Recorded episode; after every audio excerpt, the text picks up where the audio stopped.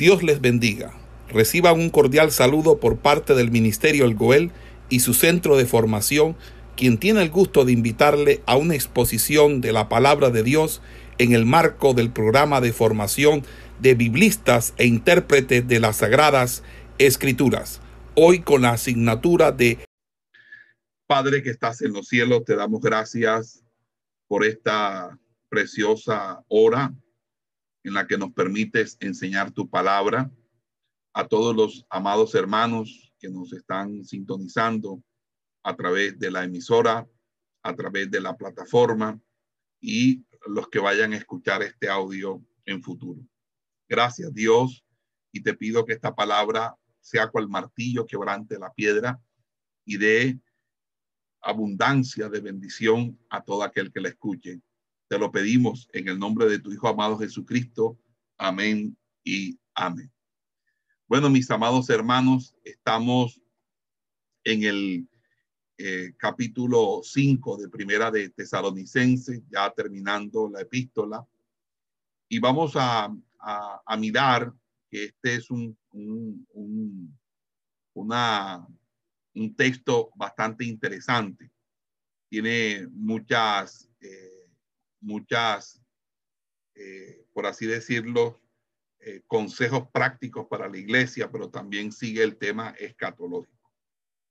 Eh, hacemos lectura del, texto y vamos a tomar la primera parte del texto que viene siendo el, la primera, el primer párrafo o el primer, digamos nosotros, la primera, el primer párrafo o perícopa de, de este texto que va desde el versículo 1 hasta el versículo 11. Así que les invito a abrir sus Biblias en Primera de Tesalonicense, capítulo 5.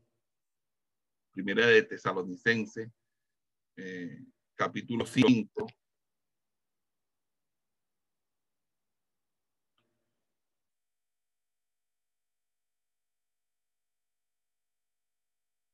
Y leemos con la bendición del Padre, del Hijo y del Santo Espíritu. Dice, pero acerca de los tiempos y de las ocasiones, no tenéis necesidad, hermano, de que yo os escriba, porque vosotros sabéis perfectamente que el día del Señor vendrá así como ladrón en la noche, que cuando digan paz y seguridad, entonces vendrá sobre ellos destrucción repentina, como los dolores a la mujer encinta, y no escaparán mas vosotros, hermanos, no estáis en tinieblas, para que aquel día os sorprenda como ladrón. Porque todos vosotros sois hijos de luz e hijos del día. No somos de la noche ni de las tinieblas. Por tanto, no durmamos como los demás, sino velemos y seamos sobrios. Pues los que duermen de noche duermen, y los que se embriagan de noche se embriagan. Pero nosotros que somos del día, seamos sobrios habiéndonos vestido con la coraza de fe y de amor y con la esperanza de, de salvación como yelmo. Porque no nos ha puesto Dios para ira, sino para alcanzar salvación por medio de nuestro Señor Jesucristo, quien murió por nosotros, para que ya sea que velemos o que durmamos, vivamos juntamente con Él, por lo cual animaos unos a otros y edificaos unos a otros, así como lo hacéis. Bueno, mis amados hermanos, eh, comienza diciendo el texto que acerca de los tiempos y de las ocasiones. Con esto continúa el tema de la segunda venida, pero aquí hay un nuevo enfoque y es el juicio a los incrédulos. Aunque los creyentes no deben hablar sobre tiempos específicos, deben reconocer las señales de los tiempos. El término griego crono, traducido como tiempo, responde a la pregunta ¿cuánto tiempo? Habla del tiempo que ha pasado. Fíjense que las palabras en, español e inglés para el vocablo crono se han traducido o se han, se han vaciado como cronología. Pero también encontramos otra palabra que es, viene de la raíz griega kairon, que traduce como época, responde a la pregunta ¿cuándo? Y se refiere a eventos especiales. Entonces, entre el Cronos y el Chiron se establece casi que una dicotomía en cuanto a el saber el quantum del tiempo, es decir, la duración del tiempo y cuándo se daría ese tiempo. Y la expresión es hermanos, que es una expresión frecuentemente utilizada por Pablo para señalar la transición a un nuevo tema, es decir, hermanos, no tenéis necesidad de que yo os escriba. Pablo no ha podido darle extensa información acerca de la segunda venida. Recuerde que solamente estuvo un corto tiempo en Tesalónica, pero en varias ocasiones, lo cual no implica que los creyentes de esta ciudad hayan entendido perfectamente todos los aspectos relacionados con los sucesos del fin de los tiempos, sino que el Espíritu les iba a guiar y a informarles sobre lo necesario, el Evangelio y la vida cristiana. La otra posible opción a, a, la explicación de ese pasaje, de, de, esa frase, es que se refiera al nuevo pacto del cual hace eh, referencia Jeremías, en, particularmente en el capítulo 31, que era la nueva era de justicia que se caracterizará o que se caracteriza porque los creyentes conocen a Dios de manera personal e íntima. Pero fíjese que aquí claramente no dice la escritura acerca de los tiempos y de las ocasiones, no tenéis necesidad de que yo os escriba, porque vosotros sabéis perfectamente que el día del Señor, el día del Señor, ¿y qué es el día del Señor? Esto corresponde a una frase veterotestamentaria que se relaciona con Dios, con el Mesías entrando en la historia para instalar una era de justicia. Y eso está descrito en las profecías de Joel, en las profecías de Amós, en las profecías de Isaías. En el Antiguo Testamento, la llegada de Dios sería para bendición, no para juicio, pero para los creyentes será la culminación de la salvación, mientras que para los incrédulos la consumación del juicio. Fíjense que ellos esperaban el Mesías para que los libertara del imperio romano y cuando llegó Cristo y les habló del Evangelio, simplemente le rechazaron porque las expectativas que tenían del Mesías no eran las que veían que se pudieran cumplir en la persona de Cristo. Pero Cristo lo estaba llevando a una obediencia ya de mucho mayor y a la construcción de una fe una fe inquebrantable e, e irrenunciable, donde nuevamente se recompusiera la relación con Dios. Pero en ese orden de ideas, ellos han considerado al, Mesías no, con, no su venida como una venida eh, para eh, establecer lo que Cristo estableció, sino más bien para imponerse, recobrando ellos su estatus como nación fuerte, como, como nación con ínfulas imperiales, como, eh, como estuvo en los tiempos del rey David. Pero eh, la Biblia nos muestra que ahora estamos para la segunda venida, es decir, ya Cristo vino, murió en la cruz del Calvario, resucitó al tercer día y nos ha dado la posibilidad de construir un cuerpo, nos ha, nos ha permitido a través de de su sangre y de su carne, eh, constituirnos como eclesia, como iglesia, como cuerpo, para esperar su advenimiento, la redención corporal. Así que para nosotros la segunda venida de Cristo es la culminación de nuestra salvación en el sentido de la redención corporal y el inicio de la consumación del juicio que Dios debe derramar sobre la faz de la tierra. Ahora bien, el énfasis escatológico que le da el apóstol Pablo respecto a sus epístolas eh, en, cuanto a la venida, tiene distintas designaciones. Pablo va a utilizar 10 nombres diferentes eh, para hacer referencia a, la segunda venida. Por ejemplo, en Primera de Corintios 1.8, nosotros vemos que Pablo utiliza el día de nuestro Señor Jesucristo. En, Primera de Corintios capítulo 5, y en Primera de Tesalonicenses, que es el texto que, estábamos, que estamos leyendo, lo llama el día del Señor. En segunda de Corintios 1:14 lo llama el día del Señor Jesús. En Filipenses 1:6 lo llama el día de Jesucristo. En Filipenses 1:10 y 2:16 lo llama el día de Cristo. En Lucas, bueno, eh, que no es, no es, no es de los escritos paulinos, pero hay una mención de Lucas, quien es el coequipero de Pablo, de su día, el día del Hijo del Hombre, Lucas 17:30. Ahí mismo en Lucas aparece el día en que será revelado el Hijo del Hombre. Y eh, en Primera de Corintios 1:7 habla de la revelación de nuestro Señor Jesucristo.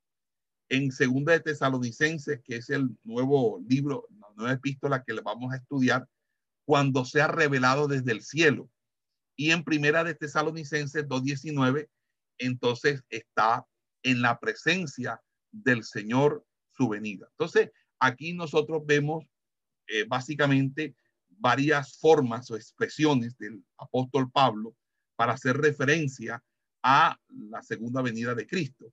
Fíjense que en el Antiguo Testamento los autores consideraban dos eras, la era de maldad y una era posterior de justicia la edad del espíritu, la que Dios intervendría en la historia por medio del, del, Mesías para instalar ese nuevo tiempo. Pero, y a eso se le llamó el día del Señor. Pero él dice, vendrá, ese día vendrá así como ladrón en la noche. Y ahí, fíjese, es un tiempo presente usado como futuro. El retorno en cualquier momento es un tema recurrente del Nuevo Testamento. En el Evangelio de Mateo, en el Evangelio de Lucas, inclusive en Segunda de Pedro y en Apocalipsis, se habla que vendrá como ladrón en la noche. Significa que vendrá sin tocar la puerta, vendrá sin avisar, entrará como entra un merodeador en horas de la madrugada. Es decir, vendrá sin previo aviso, sin advertencia, sin anunciación, simplemente será algo sorpresivo, algo eh, que podríamos decir nosotros es eh, imprevisto, básicamente. Y en la tradición judía dice que el Mesías vendría en una nube según aparece el ángel de la muerte en Éxodo. Nosotros entendemos, hermanos, que esa venida de Cristo como ladrón en la noche es simplemente el arrebatamiento. El arrebatamiento porque nadie se va a dar cuenta en qué momento se va a dar. Cuando las miles de personas que son fieles al Señor en el globo terráqueo y los muertos en Cristo, tanto los del Antiguo Testamento como, como los, los, los, los del Nuevo Testamento, sean levantados en una resurrección. Así, eh, en el versículo 3 dice que cuando digan paz y seguridad, fíjese que era ese el mensaje de los falsos profetas en el día de Jeremías. En los días de Jeremías, los profetas hablaban de paz y seguridad. Jeremías hablaba que si no se arrepentían, la ciudad iba a ser destruida. Fíjese que la vida de los seres humanos y la sociedad eh, parecerán normales antes de la intervención divina, porque ellos no estarán esperando al Mesías. Entonces, el énfasis del Nuevo Testamento es el sufrimiento intenso antes de la segunda venida, es decir, lo que se llama los principios de dolores. Permítanme y explico lo siguiente. No puede haber arrebatamiento si no hay principios de dolores. ¿Qué son los principios de dolores? Manifestaciones de la clara eh, y próxima venida del Señor Jesucristo, que el mismo Jesucristo los establece en Mateo cuando dice que no vendría sin antes no se dieran unos dolores, los dolores de parto. Nosotros estamos en un tiempo que podemos catalogar como el tiempo de los dolores de parto, que son los tiempos en los que estamos viendo que la gente está proclamando paz, está proclamando seguridad, que la gente está proclamando muchas cosas que a la larga contrastan con lo que realmente está sucediendo. Lo que está sucediendo, la pandemia, los, desastres naturales, el calentamiento global y todos estos temas tienen que ver precisamente con una situación y es que todo está anunciando que Cristo pronto va a venir. Porque eso es lo que nos enseña la palabra del Señor. Nos enseña que Cristo vendrá como ladrón en la noche, cuando menos se los estén esperando, cuando todos estén hablando de paz y de seguridad. Entonces allí vendrá destrucción repentina. El pasaje, fíjese que en ese sentido no se refiere a una aniquilación, sino que es una metáfora bíblica para hacer referencia al juicio de Dios. Y aquí es donde encontramos claridad. La iglesia tiene que ser quitada de la faz de la tierra porque nunca Dios ha derramado un juicio sobre una ciudad o sobre el planeta sin antes rescatar a los justos. Lo hizo en, los días de Noé, cuando salvó a Noé, a su esposa, a sus hijos y a sus nueras. Lo hizo con Lot y su, su esposa y sus dos hijas, aunque la esposa terminó convertida en una estatua de sal. Siempre Dios ha rescatado, ha salvado a los justos, a los que él considera que no deben ser parte del castigo, del justo juicio del Señor. Entonces, cuando el Señor saque al del, de, la, de la tierra a su iglesia, a su remanente, a sus escogidos, entonces vendrá y se presentará la orgué. La orgué significa la ira de Dios. Nosotros no estamos para la ira de Dios. Nosotros padecemos muchas tribulaciones y con ellas nosotros alcanzamos o, o tenemos que atravesar para alcanzar el reino de los cielos. Ya nuestras tribulaciones vienen con nuestras pruebas, con nuestras, con, con, nuestras situaciones que vivimos cada día y que afrontamos y que de una manera u otra superamos gracias a la fortaleza del Señor. Pero en ningún momento esa tribulación puede compararse con la gran tribulación. Esa gran tribulación que dice Jesús como nunca antes la había habido, ni como nunca antes la habrá. Va a haber, va a ser un tiempo peor y la pandemia y lo que sucedió y lo que está sucediendo apenas es una pequeña muestra de cómo se pondrán las cosas en los tiempos en que se desaten los juicios de los sellos, los juicios de las trompetas y los juicios de la copa de la ira. Así que, mis amados hermanos, estamos verdaderamente en unos tiempos finales, en un tiempo en que en cualquier momento vendrá como ladrón en la noche.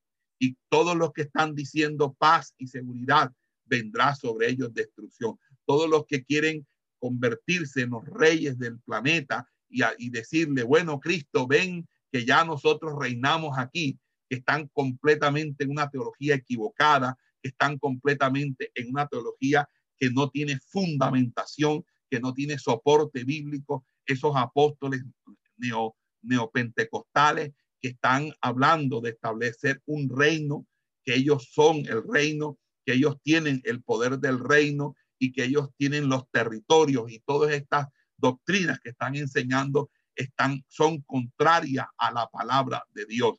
Este mundo no va a ser gobernado o dirigido por esos apóstoles. Este mundo se prepara para ser gobernado por el anticristo y el falso profeta. Y solamente Jesucristo, cuando saque la espada de que sale de su boca, pondrá fin al reino del anticristo y del falso profeta. Porque esto tiene que ver con el misterio de la iniquidad, tiene que ver con un misterio que se empezó a gestar en el momento en que la serpiente engaña a la mujer y le hace tergiversar las palabras las órdenes y los mandatos de Dios e introduce el pecado como modo de existencia. Es allí donde surge un misterio de iniquidad, un misterio de iniquidad que mañana lo observaremos cuando estemos en la enseñanza acerca del, del gnosticismo y de la influencia del gnosticismo en la iglesia y, y en la formación de la actual tradición evangélica. Así que, mis amados hermanos, entonces vendrá sobre ellos algo repentino. Dice que como los dolores a la mujer encinta. ¿Por qué? Porque vuelve nuevamente a, a tomar en consideración lo que habla que son los dolores de parto. Mire lo que dice la escritura allí. Dice, entonces vendrá sobre ellos destrucción repentina como los dolores a la mujer encinta. Los dolores llegan, llegan, llegan sin avisar. Son contracciones que la mujer empieza a tener. Y escuche esto, nosotros estamos ya sintiendo esas contracciones. Estamos en los dolores de parto. Estamos viviendo los momentos previos a los grandes acontecimientos escatológicos. Por esa razón es que ellos, dice la escritura allí, ellos no escaparán. No habrá ninguna forma de que nadie se escape, no se escaparán, no habrá forma de que ellos puedan huir. No, ninguna, ninguna y bajo ninguna circunstancia. Y por esa razón, el apóstol Pablo, escribiendo por el Espíritu Santo, utiliza un infinitivo doble negativo, es decir, está utilizando un verbo en infinitivo doblemente negativo para hacer énfasis en que ellos no van a poder sobreponerse o no van a poder eh, eludir, ¿verdad? Escapar, salir eh, airoso del juicio de Dios. Entonces, en el versículo 4, el, el apóstol está diciendo, pero vosotros, hermanos, no estáis en tiniebla.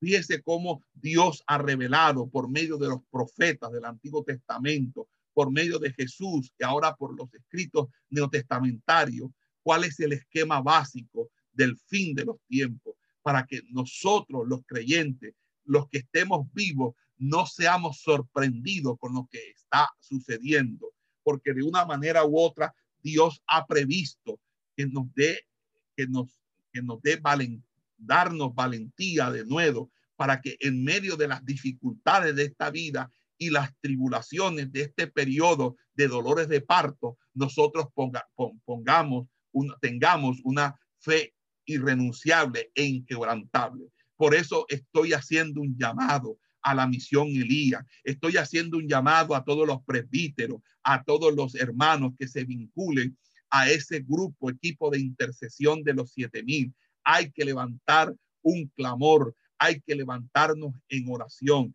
Y eso tiene que ser una disciplina. Eso no puede ser una moda que le pase a la iglesia por tres o cuatro meses que haga un devocional. Estamos llamando, mis amados hermanos, tenemos siete, ocho años ya en la emisora Goel Radio teniendo ese devocional, esa oración de las tres de la tarde y queremos que esa disciplina se establezca y se inculque en cada una de las iglesias para que usted sea usted pastor quien dirija, sea, sea para el beneficio suyo, pastor, beneficio de la iglesia, beneficio del cuerpo, de que todos estemos desde las 4 y 30 de la mañana levantados a orar, buscando el rostro del Señor y luego a las 3 de la tarde nuevamente estemos buscando el rostro del Señor y tengamos los retiros de ayuno de siete días el 5 de enero del próximo año y los otros tres que van a venir el próximo año y tengamos 72 horas de oración y tengamos vigilias de oración los domingos para que la iglesia se meta porque nosotros, hermanos, no estamos en tiniebla, nosotros somos hijos de la luz, somos hijos del día, que son expresiones semíticas para designar a los justos, para designar a los hombres de Dios. Por eso nosotros no estamos frente a, en, la oscuridad, en la oscuridad, que es lo que Dios ha revelado por medio de los profetas del Antiguo Testamento, que vienen tiempos de oscuridad, tiempos de confusión, tiempos peligrosos, tiempos dificultosos, pero nosotros tenemos la esperanza bendita, tenemos la esperanza de nuestro Señor, quien nos rescatará, quien nos salvará, quien vendrá desde los santos cielos por nosotros, porque Él nos introducirá en las moradas que Él está preparando para que nosotros vivamos juntamente con Él.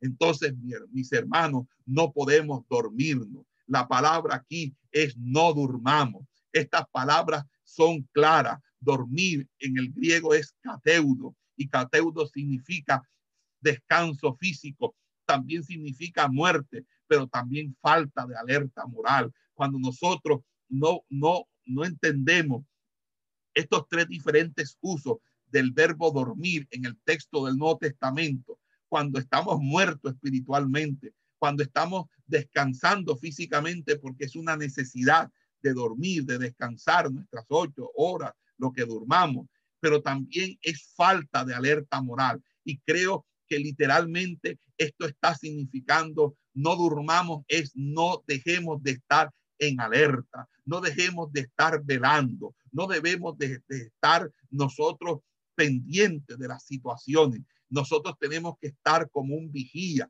tenemos que estar como un atalaya, tenemos que estar pendientes, siempre discerniendo los tiempos, avisando a los demás.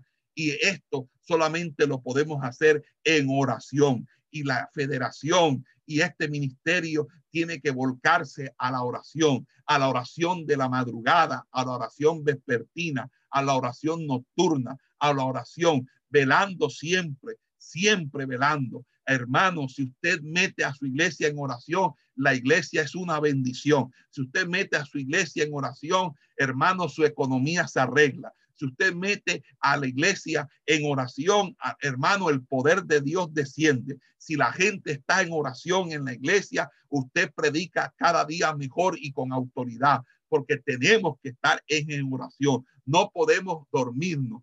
El consejo del apóstol Pablo ahí es vigilemos y seamos sobrios. Fíjese que está utilizando un subjuntivo presente activo. Fíjese que no dice primero, no continúen durmiendo, no estén eh, simplemente dormidos en sus laureles, no estén sin estar en alerta, no estén completamente descuidados, desprevenidos. No, no, no. Ahora te dice, vigilemos, seamos sobrios, mantengámonos alerta, estemos siempre con esa diligencia continua, que no tengamos eso como un sentido de contingencia, que cuando de pronto se nos vienen las situaciones dificultosas en la iglesia, es cuando todo el mundo puya el burro para entonces meterse con Dios. No, no, no, tenemos que ser constantes, tenemos que estar siempre allí. Hermano, el fuego en el altar no se puede apagar y necesitamos una iglesia militante, una iglesia de avanzada, una, iglesia que esté siempre de rodillas, que esté caminando de rodillas y necesitamos empujarlos, esforzarlos a entrar. Necesitamos inculcar en nuestras ovejas la necesidad de la oración. No todo el mundo te va a caminar, no todo el mundo va a estar contigo. Tú puedes tener 20 años y tener ovejas, hermanos, que nunca van a caminar contigo. Esas hacen parte de las ovejas gordas, de las, de las ovejas que realmente no conocen la voz del pastor. Pero tú no tienes que preocuparte, mi hermano. Todos tenemos que comparecer ante el tribunal de Cristo. Usted tiene que trabajar con los que están dispuestos. Usted tiene que trabajar con los que están diciendo, M aquí. Nunca esto ha sido de grandes multitudes. Esto siempre ha sido de tres. Esto siempre ha sido de doce. Esto siempre ha sido de setenta. Esto siempre ha sido de, de 120. Esto siempre ha sido de pocos y lo de lo mucho, de lo poco sale lo mucho. Así que con los que usted tenga, con los que usted estén dispuestos, no se desanime si son dos, no se desanime si son tres. No, no, no. Así comienzan las cosas de Dios, porque donde están dos o tres reunidos, Cristo no está diciéndote que para Él estar contigo necesitas cinco mil o diez mil. Te dice que donde estén dos o tres reunidos en su nombre, allí está. Entonces, si tú nada más tienes un equipo de dos personas, gloria a Dios, tienes equipo, hermano, y tienes equipo grande, porque Dios es el grande, Dios es el que hace las cosas grandes. Por eso vigilemos, seamos sobrios, estemos alerta.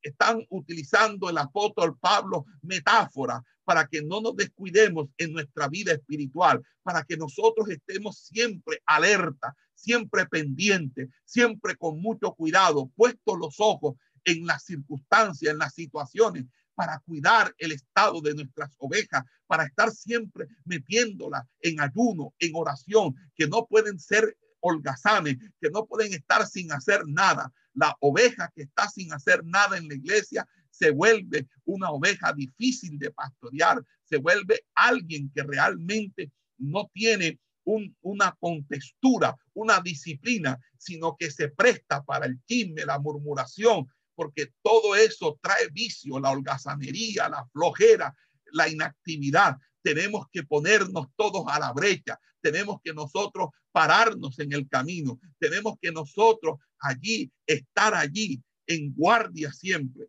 porque dice la escritura, habiéndonos vestido, el versículo 8, habiéndonos vestido, es un participio en el verbo griego participio auristo medio, que tiene que entenderse como habiendo puesto de una vez por todas, es decir, ya nos pusimos este vestido, ya nosotros recibimos a Cristo, recibimos este ministerio. Aquí no hay renuncia, aquí no hay pensión, aquí no hay jubilación, aquí esto es para adelante, hermano. Esto es sin detenerse, esto no es cambiando de posición, esto no es cambiando de actitud, esto no es echando para atrás, porque nosotros no somos de los que retrocedemos. Nosotros vamos hacia adelante, hermano. Así sea, hermano, que estemos heridos, pues nos sanaremos en el camino. Así sea que estemos medio moribundos, Dios nos fortalecerá porque Dios no nos abandonará. Por eso podemos pasar por el fuego, por eso podemos pasar por las aguas,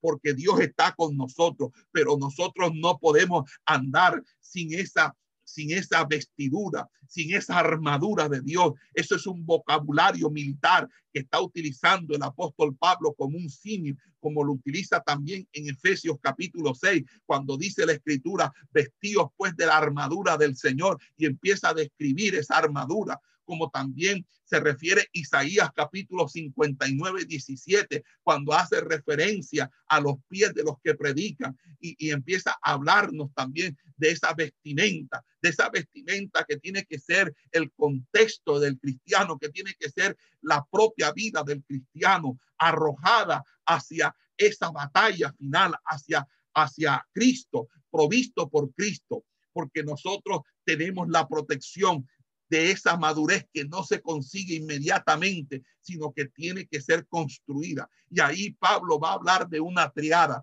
va a hablar de fe, va a hablar de amor, va a hablar de esperanza, va a decir precisamente eh, en el versículo 8, va a decir, eh, eh, habiéndonos vestido con la coraza de fe y de amor y con la esperanza de salvación como yelmo, es lo que luego va a desarrollar con mayor amplitud en Efesios capítulo 6, versículo 13. Hermano, es la fe, es el amor, es la esperanza. Es una triada favorita de Pablo dentro de las virtudes cristianas. La cita en Romano, la cita en Gálata, la cita en Colosense, en Primera de Tesalonicense. También se encuentra en otros, en otros autores como el eh, Hebreo y también como Primera de Pedro y forman un vínculo entre la fe inicial y la fe madura, la fe que comienza, eh, la fe que comienza precisamente, gloria sea al Señor, la fe que comienza precisamente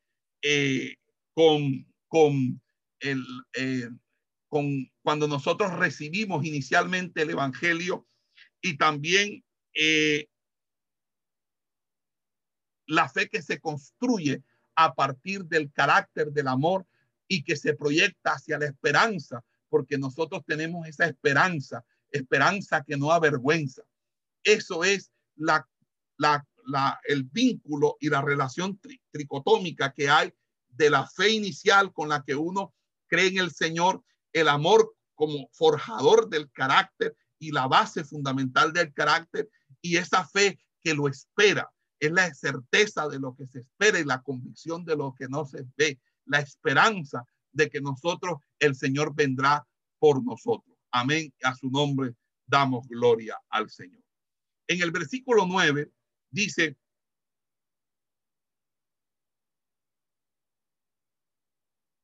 en el versículo 9 dice, sino para alcanzar salvación por medio de nuestro Señor Jesucristo. Fíjese cómo el amor de Dios fluye hacia nosotros solamente por medio de Cristo. Él es el único camino, dice el Evangelio de Juan. El Evangelio de Juan también dice que Él es la puerta. Y primera de Timoteo nos dice que Él es el único mediador entre Dios y los hombres, Jesucristo hombre. Fíjense que una de las cosas que nos interesa eh, enseñar aquí, gloria sea al Señor, es los tiempos que son utilizados para la salvación.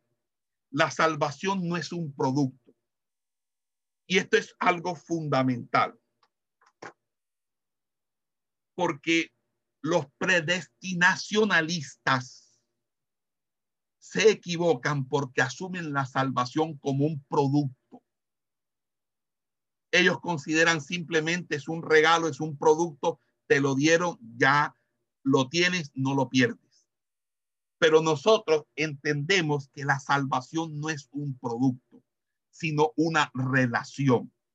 No termina cuando uno pone su fe o confía en Cristo. No, apenas cuando usted recibe a Cristo, apenas está comenzando esa relación. No es una póliza de seguro contra el incendio, contra un contra incendio, ni un boleto para ir al cielo, sino una vida de crecimiento según el modelo de Cristo. Esa es la diferencia de la teología pentecostal, de la teología evangélica, de la teología puritana, de la teología eh, eh, eh, bíblica de la que enseña la Biblia y la teología que se construye a partir de los dogmas de Juan Calvino y de los calvinistas. Nosotros creemos lo que la, Biblia enseña.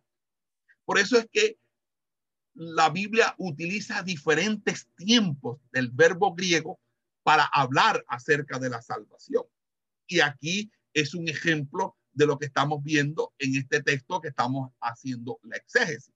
Por ejemplo, hay momentos en que la Biblia utiliza el auristo para hacer referencia a la salvación. Y lo, lo utiliza porque el auristo es un tiempo pasado, una acción finalizada, un tiempo, un punto en el tiempo pasado. Entonces, se puede utilizar el tiempo auristo para hacer una salvación como una acción finalizada. Muchas veces el apóstol Pablo lo combina el auristo con una perspectiva futura, es decir, un hecho pasado con consecuencias futuras. También se puede utilizar otro tiempo en el, en el verbo, del, eh, otro tiempo de los verbos griegos para hacer referencia a la salvación. Por ejemplo, cuando se utiliza la salvación en tiempo perfecto, eso indica que la salvación es una experiencia actual, es una experiencia de vida, es una experiencia presente de vida. También eh, se utiliza como un proceso continuo cuando se utiliza el presente, porque el presente en griego no es igual que el presente nuestro. El presente en griego es un presente continuo, es más un gerundio para hablar ando, endo, es decir, caminando, eh, eh, corriendo, riendo, llorando, decir, una, algo que se, que se desarrolla en el tiempo presente, es decir, algo que se continúa en el mismo tiempo presente. Entonces allí encontramos la salvación como un proceso continuo y también la salvación como una consumación futura, como eh, cuando se habla en, en, y se utiliza el futuro verbal o contextos de futuro verbal. Entonces, fíjese, la salvación como acción finalizada tiene que ver con el hecho eh, de, Cristo muriendo en la cruz del Calvario una vez para siempre, de algo que sucedió en, un tiempo en nuestra vida y que nos hace construir una historia de salvación para nosotros y para, eh, el mundo, para los salvos en general. Pero también es una experiencia actual porque estoy viviendo esta salvación. Esta salvación es actual, como mi respirar, como mi hablar, como mi inteligir, como mi ser, como mi existir. Pero también es un proceso continuo porque no es acabada.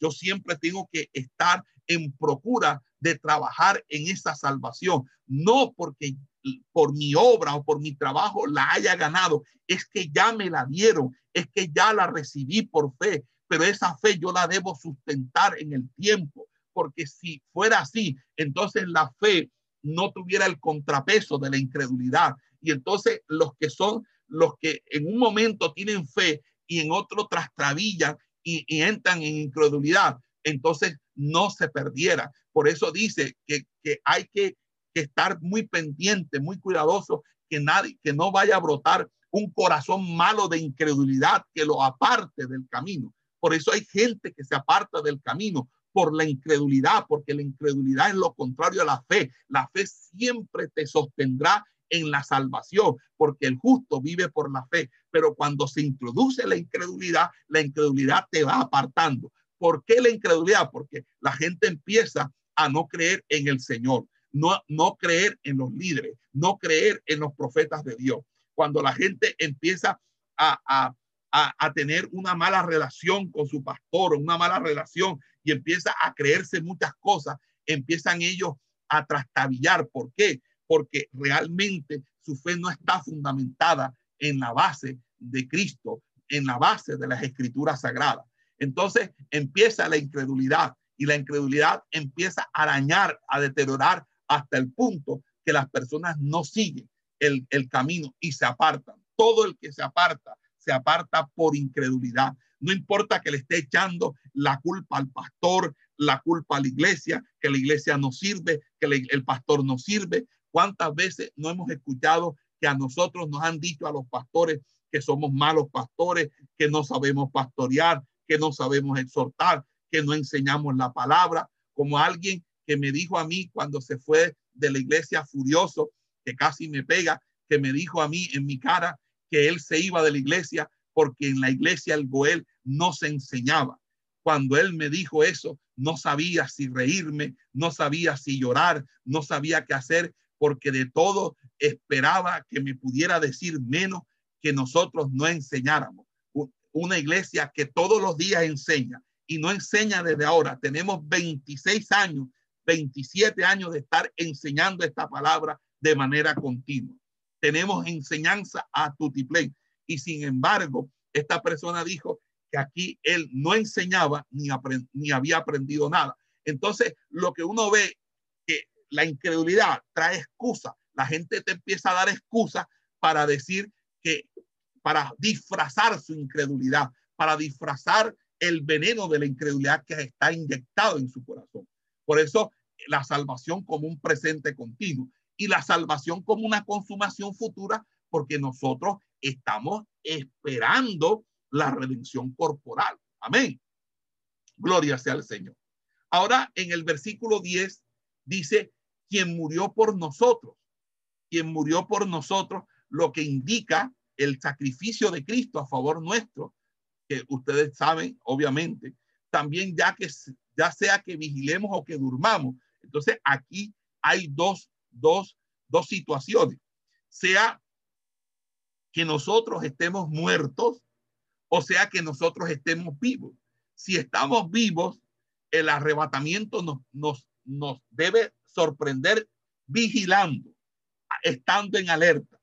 Pero si dormimos, obviamente esperamos que el Señor nos levante en medio de, de los muertos, es decir, seamos resucitados y dice, ¿y para qué vamos, sea transformados o resucitados?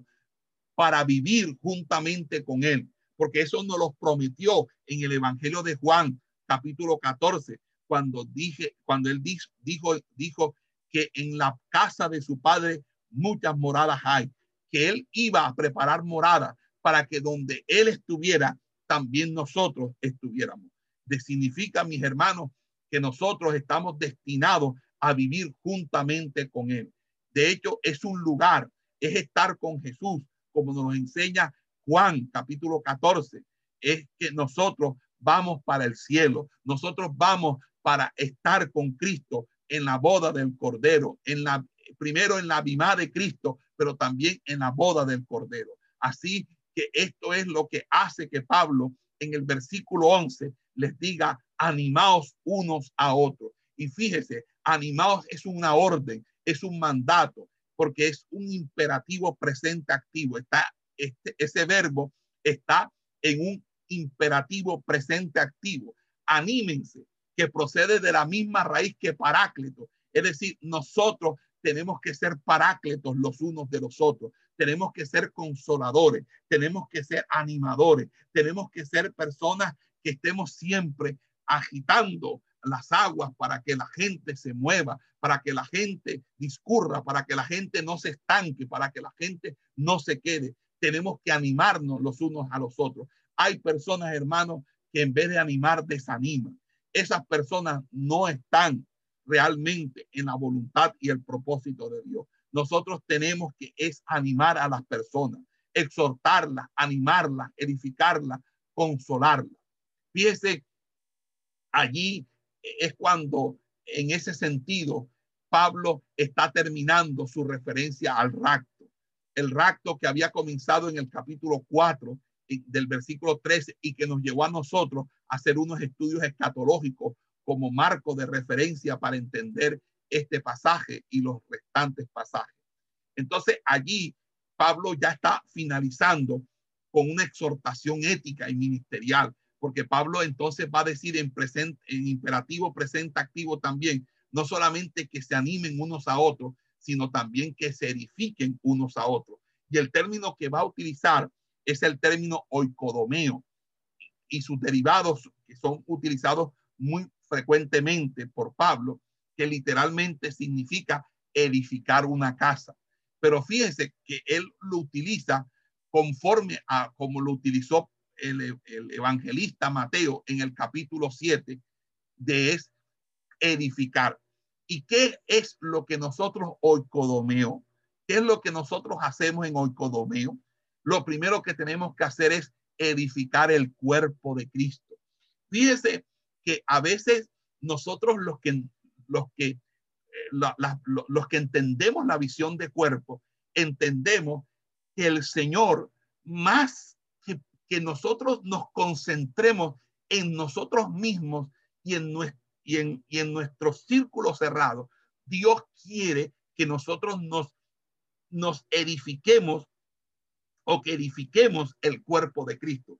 Porque cuando nosotros tenemos una visión de cuerpo, recibimos un, mayor volumen, eh, una mayor irradiación de la pluralidad de ministerios que hay y que conforman ese cuerpo y que edifican de una manera u otra toda la visión que nosotros podemos estar llevando en nuestras congregaciones.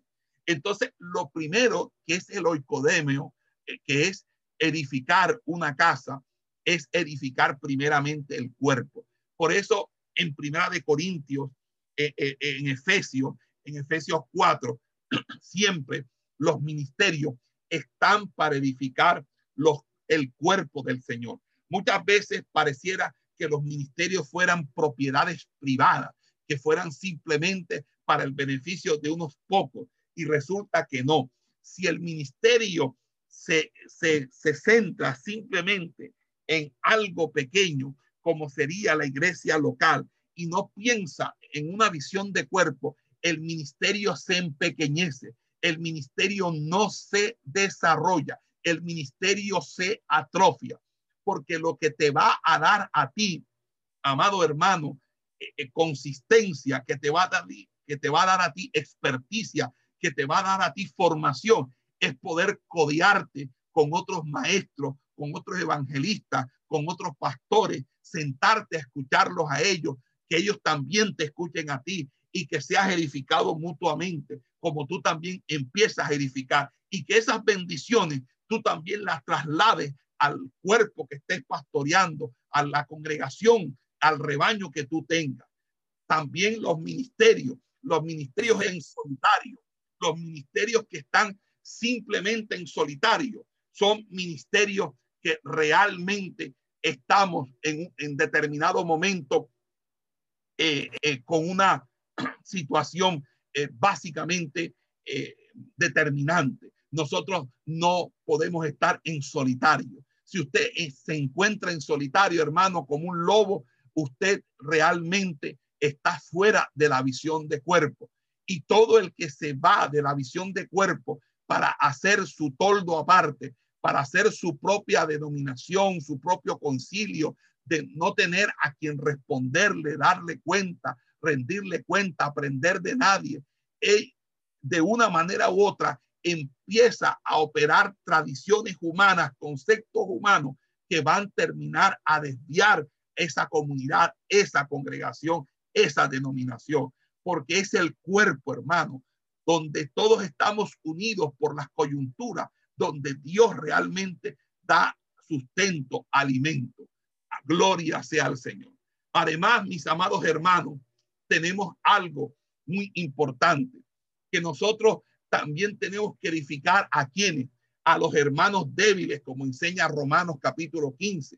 También tenemos que edificar a los vecinos, el uno al otro, a los santos para su ministerio. Nosotros construimos y edificamos, hermanos, por medio del amor, limitando a veces nuestra libertad personal, a veces, a veces eh, de una manera u otra, eh, no, no tomando, no, renunciando muchas veces, cediendo nuestros derechos, a veces sufriendo el agravio, soportando a otros. También nosotros construimos o edificamos. Edificamos nuestras vidas porque eso nos da madurez y edificamos la vida de aquellos que todavía no comprenden los procesos del Señor.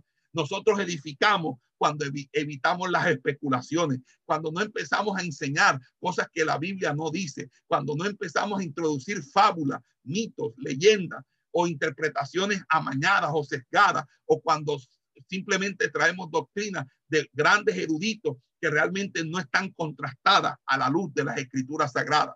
También nosotros construimos o edificamos cuando acallamos, cuando acallamos a quienes hablan durante los servicios, cuando a, todos aquellos que están de una manera u otra interrumpiendo, perturbando. Nosotros también estamos edificando, porque eso lo dice la escritura. Cuando alguien está interrumpiendo el servicio, cuando le ponemos disciplina, reverencia al culto, porque porque en el culto hay mucha irreverencia, hay mucha persona que le suena el celular, que contestan llamadas, está la persona predicando y la persona está llamando allí mismo por teléfono y hablando con la persona. Eso es una falta de respeto. Eso daña la edificación porque de pronto hay una palabra que alguien necesita, hay una palabra que se quiere ministrar en ese momento y las interrupciones por parte de la irreverencia hace que eso no, se, no sea posible.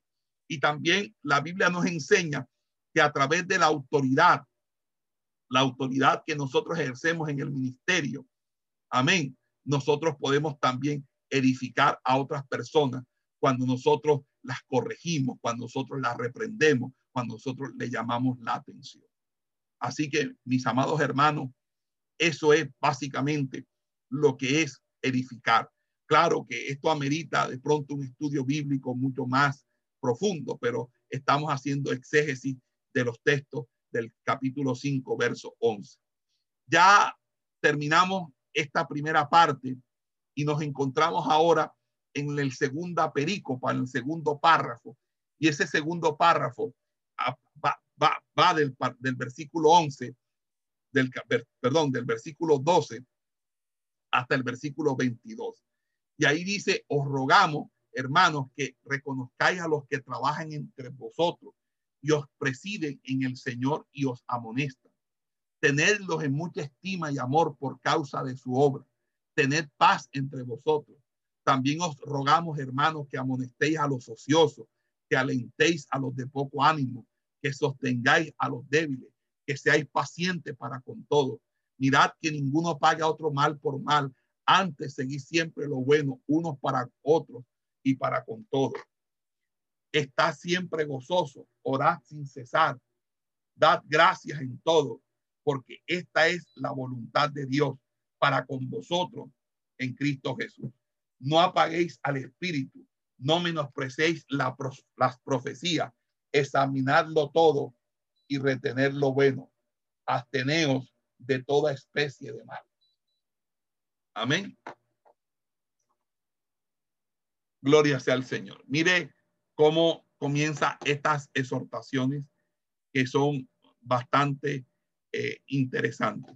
Vamos a dejar hasta aquí, gloria sea al Señor, para dejar esa segunda pericopa para la próxima clase. Vamos a las preguntas. Esperamos que este estudio haya sido de bendición para su vida y ministerio. A Dios sea la gloria.